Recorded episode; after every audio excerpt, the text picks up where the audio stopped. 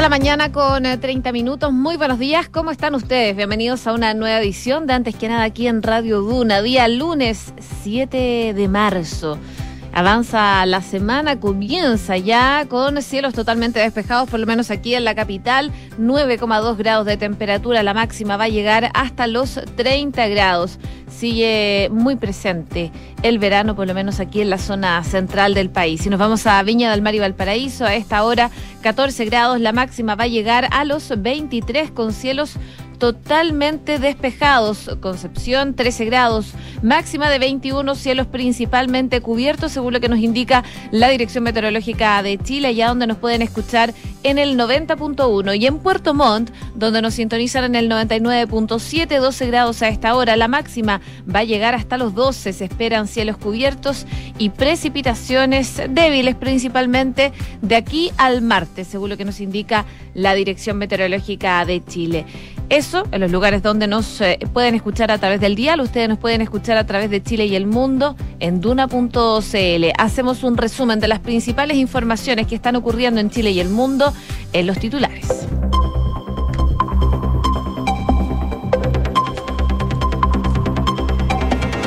Presidente Sebastián Piñera dijo estar muy preocupado por el rumbo que está tomando la constitución en la convención. Creo que se está debilitando las cosas fundamentales para Chile. Se está debilitando la unidad y el sentido de nación, manifestó el mandatario, quien además dijo notar en el órgano redactor un afán identitario refundacional que es absolutamente exagerado. Según la última encuesta Academ, un 55% de los consultados no cree que la convención concluya su labor en la fecha establecida y un 57% aprueba extender el plazo. La encuestadora también preguntó si el nuevo texto constitucional será capaz de generar los cambios que el país necesita, donde el 43% cree que no lo hará y un 56% se mostró esperanzado. El futuro gobierno ya prepara actividades feministas en conmemoración del 8M. El eh, presidente electo Gabriel Boric tendrá una participación acotada, según aseguró su entorno. Por su parte, el mandatario Sebastián Piñera va a realizar una actividad de balance en la moneda. La Cámara de Diputados va a iniciar hoy la discusión sobre los nuevos nombramientos del Tribunal Constitucional. El Congreso debe reemplazar los cupos de los ministros Juan José Romero y Gonzalo García. Y con esta urgencia, tanto en Chile Vamos como en la oposición han ido sumando distintas cartas para someterlas a votación. Uno de ellos es el del diputado de RN, Gonzalo Fonsalida. 1.730 decesos por COVID se han registrado en los últimos dos semanas, la mayor cifra en los últimos 20 meses. Los elevados números no se veían para un periodo de dos semanas consecutivas desde el periodo del eh, lunes 22 de junio y el domingo 5 de julio del 2020, en que hubo 1.829 fallecidos confirmados por el virus. En noticias internacionales, Rusia anunció un régimen de silencio y corredores humanitarios para Kiev y otras ciudades de Ucrania. El control de la evaluación de los civiles se va a ejercer con la ayuda de drones rusos, precisaron Fuerzas Armadas en ese país. Anonymous logró emitir en Rusia imágenes en directo de la guerra en Ucrania. El grupo de piratas informáticos aseguró haber pirateado las señales de las plataformas rusas y de canales de televisión en directo. Y en noticias del deporte, Colo Colo conquistó el Superclásico 191 ante Universidad de Chile, en que la Universidad Católica también se dio el liderato a Ñublense en la quinta fecha del Campeonato Nacional. El cacique escaló hacia la quinta posición, mientras que la U se destacó en el undécimo lugar en un eh, encadenar su tercera derrota consecutiva en un torneo. 6 de la mañana con 34 minutos. Comenzamos la mañana informados en Antes que nada con Josefina Stavrakopoulos. Bueno, partimos revisando informaciones. Una de ellas tiene que ver con el eh, presidente Sebastián Piñera, porque a seis días ya de entregar la banda presidencial, el mandatario se refirió ayer a sus temores respecto del trabajo que se está desarrollando en la Convención Constitucional, que, recordemos, debe entregar un nuevo texto en julio próximo. Al respecto, en una entrevista con Mega Noticias, el jefe de Estado aseguró que está muy preocupado por el rumbo que está tomando la Constitución en la Convención. A juicio del presidente, el trabajo del órgano redactor está debilitando ciertos poderes que conforman el país y otras libertades que para él son fundamentales. Él dijo creer que se está debilitando cosas para Chile, se está debilitando la unidad, el sentido de la nación. Por supuesto que tenemos muchas culturas, muchos pueblos, pero un solo país, decía el presidente. Sobre las libertades que considera importantes, aseguró que se está debilitando la libertad, la libertad de expresión.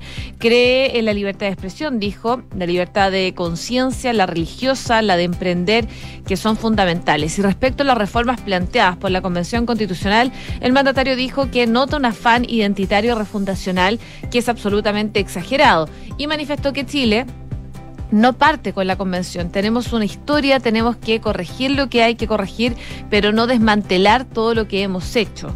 El nuevo texto constitucional deberá ser ratificado por un plebiscito nacional con las opciones de apruebo y rechazo. Esta última opción muestra un crecimiento en los últimos sondeos de opinión, lo que fue abordado también por el presidente Sebastián Piñera, quien asegura que el apoyo a los constituyentes y su trabajo está disminuyendo. Además hizo un llamado para que no haya divisiones y confrontaciones en los siguientes 40 años por esta nueva constitución. A propósito de lo mismo, salió una nueva versión de la encuesta Plaza Pública Cadem que se liberó ayer domingo y la que dio cuenta que dentro de las percepciones sobre la Convención Constitucional, un 55% de los entrevistados cree que el órgano redactor no va a alcanzar a concluir su trabajo en el plazo que... Eh, recordemos, está establecido hasta julio, mientras que un 41% cree que el tiempo establecido será suficiente. Al respecto, eh, la encuestadora Cadem preguntó la posibilidad de extender el plazo para que el órgano pueda realizar su trabajo de redactar la nueva constitución, donde un 57% se manifestó a favor y un 41% en contra. También se consultó a los eh, encuestados sobre el optimismo que genera la redacción de una nueva constitución y si cree que ésta será capaz de generar los cambios que el país necesita.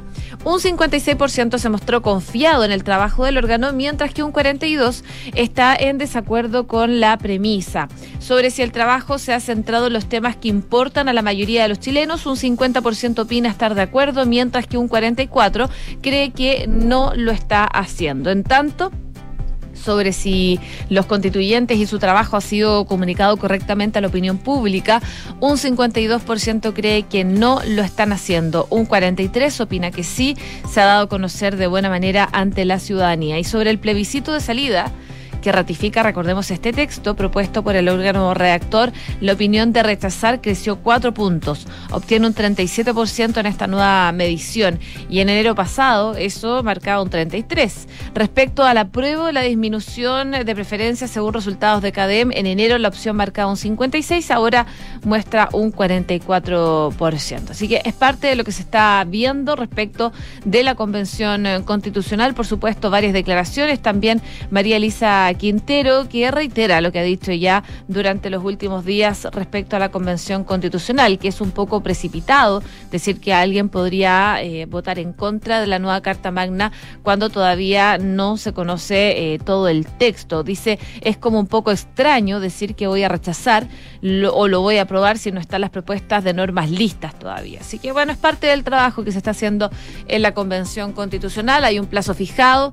El plebiscito ya eh, tendría que ser en julio y vamos a ver qué pasa durante los próximos meses.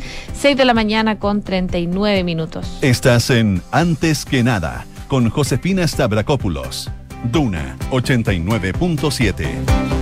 Seguimos eh, revisando informaciones a 24 horas de una nueva conmemoración del Día de la Mujer, el 8 de marzo. El futuro gobierno cuyas integrantes se declaran feministas, terminó eh, base en su propuesta gubernamental, se prepara para realizar diferentes actividades a lo largo del día para conmemorar principalmente a las integrantes de su gabinete como a las mujeres en general, por lo que el presidente electo, aseguran, va a tener una participación bastante acotada. Sin embargo, desde la próxima administración no han querido adelantar las actividades de los próximos días como ha sido la tónica eh, comunicacional de la última semana. De todas formas, han enfatizado en que quieren que todas las mujeres se sientan convocadas y que no es algo de eh, el gobierno. Están organizando la agenda porque como se imaginarán, nunca antes habíamos recibido tantas invitaciones para el 8 de marzo.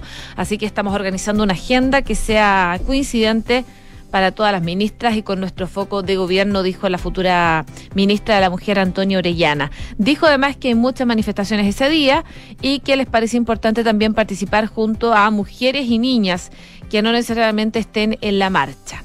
Bueno, uno de los pilares esenciales de la campaña presidencial del presidente electo es feminismo.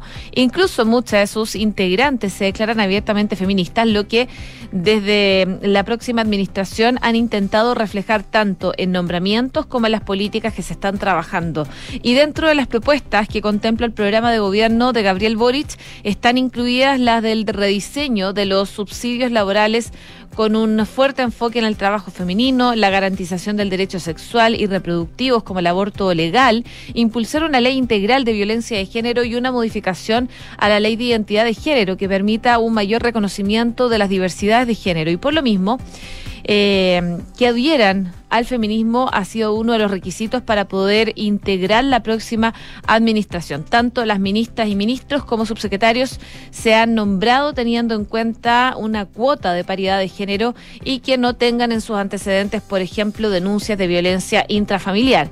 Y en esa línea también el viernes realizaron una actividad interministerial junto a subsecretarios y algunos asesores organizada por el equipo del futuro Ministerio de la Mujer, justamente para entregarles una carpeta con códigos QR con las diferentes medidas y políticas de género respectivas a cada ministerio. Bueno, es parte de lo que se viene, en tanto como es habitual, el gobierno del presidente Sebastián Piñera también va a conmemorar el Día de la Mujer. El panorama es similar de años anteriores. El Ministerio de la Mujer y Entidad de Género prepara una actividad de balance para mañana martes, a la cual se sumará el mandatario y la primera dama Cecilia Morel. Hasta el momento, el acto eh, de este año se va a realizar en el Palacio de la Moneda durante la mañana y la idea es que eh, participen diversas mujeres del mundo político y social. Por ejemplo, hay alcaldesas que ya fueron invitadas y confirmaron su asistencia. El año pasado, la actividad se realizó en el Centro Integral de la Mujer, en la comuna de La Reina, y el mandatario allí firmó un proyecto de ley para agilizar el cobro de las deudas por pensión de alimento. Este 2022, sin embargo, se buscaría hacer solo un recuento del avance de la agenda relacionada a la mujer antes de entregar, por supuesto, la banda presidencial a la futura administración de Gabriel Boric. Para redes sociales, por su parte, el gobierno, en coordinación con el Ministerio de la Mujer, preparó mensajes comunicacionales para conmemorar este 8M. 6 de la mañana con 43 minutos. Estás escuchando Antes que nada con Josefina Stavrakopoulos en Duna.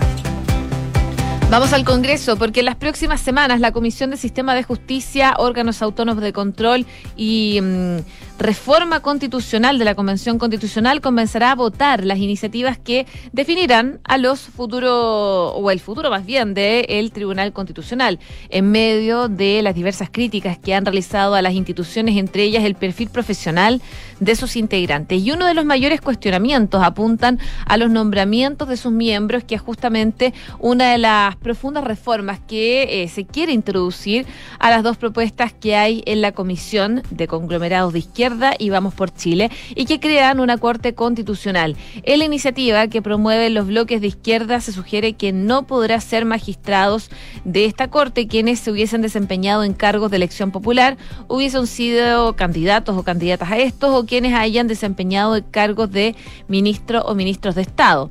En ese escenario, el Tribunal Constitucional comenzará la renovación de cuatro de sus diez integrantes. Y la Cámara de Diputados citó para hoy, a eso de las 11 de la mañana, una sesión extraordinaria para votar la propuesta de los reemplazantes del actual presidente del TC, Juan Carlos Romero, y de Gonzalo García, quienes el 18 de marzo cesan en sus cargos tras nueve años en la magistratura. Las cartas oficiales son dos eh, diputados, Gonzalo Fuensalía de RN y Gabriel Silver de la ADC, los que no resultaron reelegidos. Ninguno de estos nombres han alcanzado pleno consenso, en todo caso, al interior de las bancadas. Necesitan... Eh, que puedan lograr un quórum de dos tercios.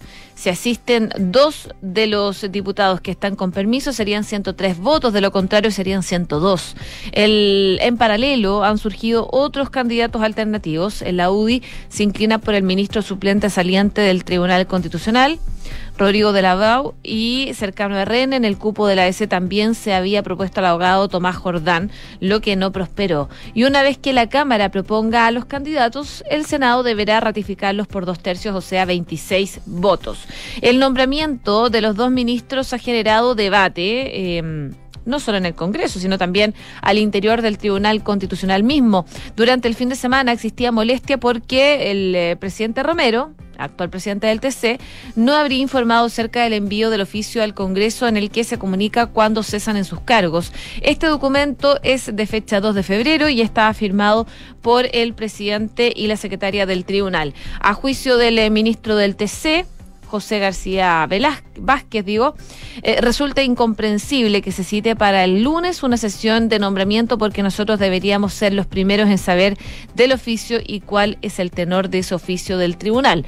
Por lo demás, esta anticipación que hace el Senado es contraria a la ley orgánica del TC porque eh, dice que eh, se cesará algún ministro según corresponda a quién para los efectos de su reemplazo. Esto significa que primero debería ser cesado para notificarse el resto. Así que igual hubo molestia por parte de miembros del Tribunal Constitucional, no solo ahí, sino que también hubo tensión en RN y en la democracia cristiana por la designación de los ministros que no solo ha generado cuestionamientos en el ámbito jurídico, sino también en el político. La tarde de ayer, en un chat interno de RN, se discutía que no se había informado que eh, para asegurar a Fuensalida había que apoyar a Iván Norambuena de la UDI en, eh, eh, en descriterio de Leopoldo Pérez de RN para el comité de asignaciones, lo que generó molestia en algunos diputados. También algunas voces de las bancadas indican, en línea de lo que planteó el ministro Vázquez,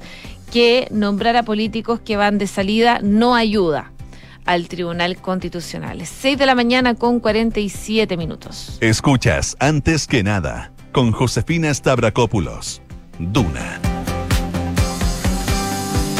Y hay preocupación principalmente por el fuerte aumento que se ha registrado de decesos por COVID-19. El DEIS, el Departamento de Estadísticas y Información de Salud, registró 122 muertes en las últimas 24 horas, según el último reporte oficial del MinSal. Y según un análisis que hace la tercera y que publica hoy en su edición impresa, estas últimas dos semanas, considerando una semana de lunes a domingo, se ha informado 1.730 decesos asociados al COVID la segunda cifra más alta de fallecidos confirmados en este periodo de tiempo desde julio del 2020, hace 20 meses atrás específicamente, cuando en ese entonces no teníamos ni siquiera la posibilidad de vacuna. El pic de muertos para dos semanas desde inicio de la pandemia se marcó en el periodo que cerró en el domingo 21 de junio del 2020, con 2.289 fallecidos confirmados. Y si bien en el último tiempo se ha percibido una mejora en los números de contagios diarios, los casos activos y positivos, los decesos se han mantenido en niveles altos,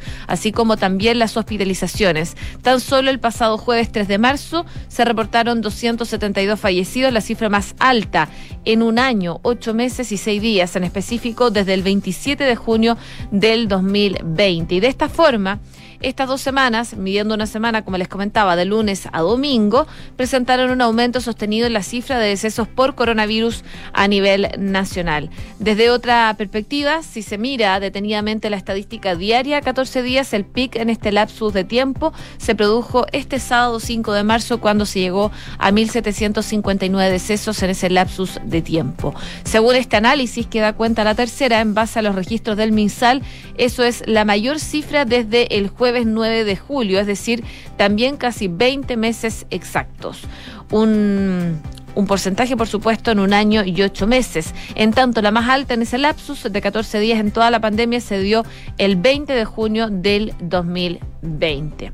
En paralelo, cuando ya se cumplieron dos años desde que el coronavirus llegó a nuestro país, el proceso de vacunación continúa avanzando para proteger, por supuesto, a la población. Para esta semana, de acuerdo al calendario del MinSal, se va a comenzar a vacunar a personas eh, sanas desde los 18 años que hayan recibido su tercera dosis antes del 12 de septiembre. Y junto con esto, se vacunará a personas inmunocomprometidas que hayan recibido la tercera dosis hasta el 7 de noviembre y seguirá vacunando a personas de la salud del sistema público privado. El calendario contempla además aplicar terceras dosis a quienes hayan completado su esquema antes del 7 de noviembre y también a eh, vacunar a personas que estén rezagadas. Así que ya lo saben, el calendario lo pueden encontrar en la página del Ministerio de Salud. 6 de la mañana con 50 minutos. Estás escuchando Antes que nada con Josefina Stavrakopoulos en Duna.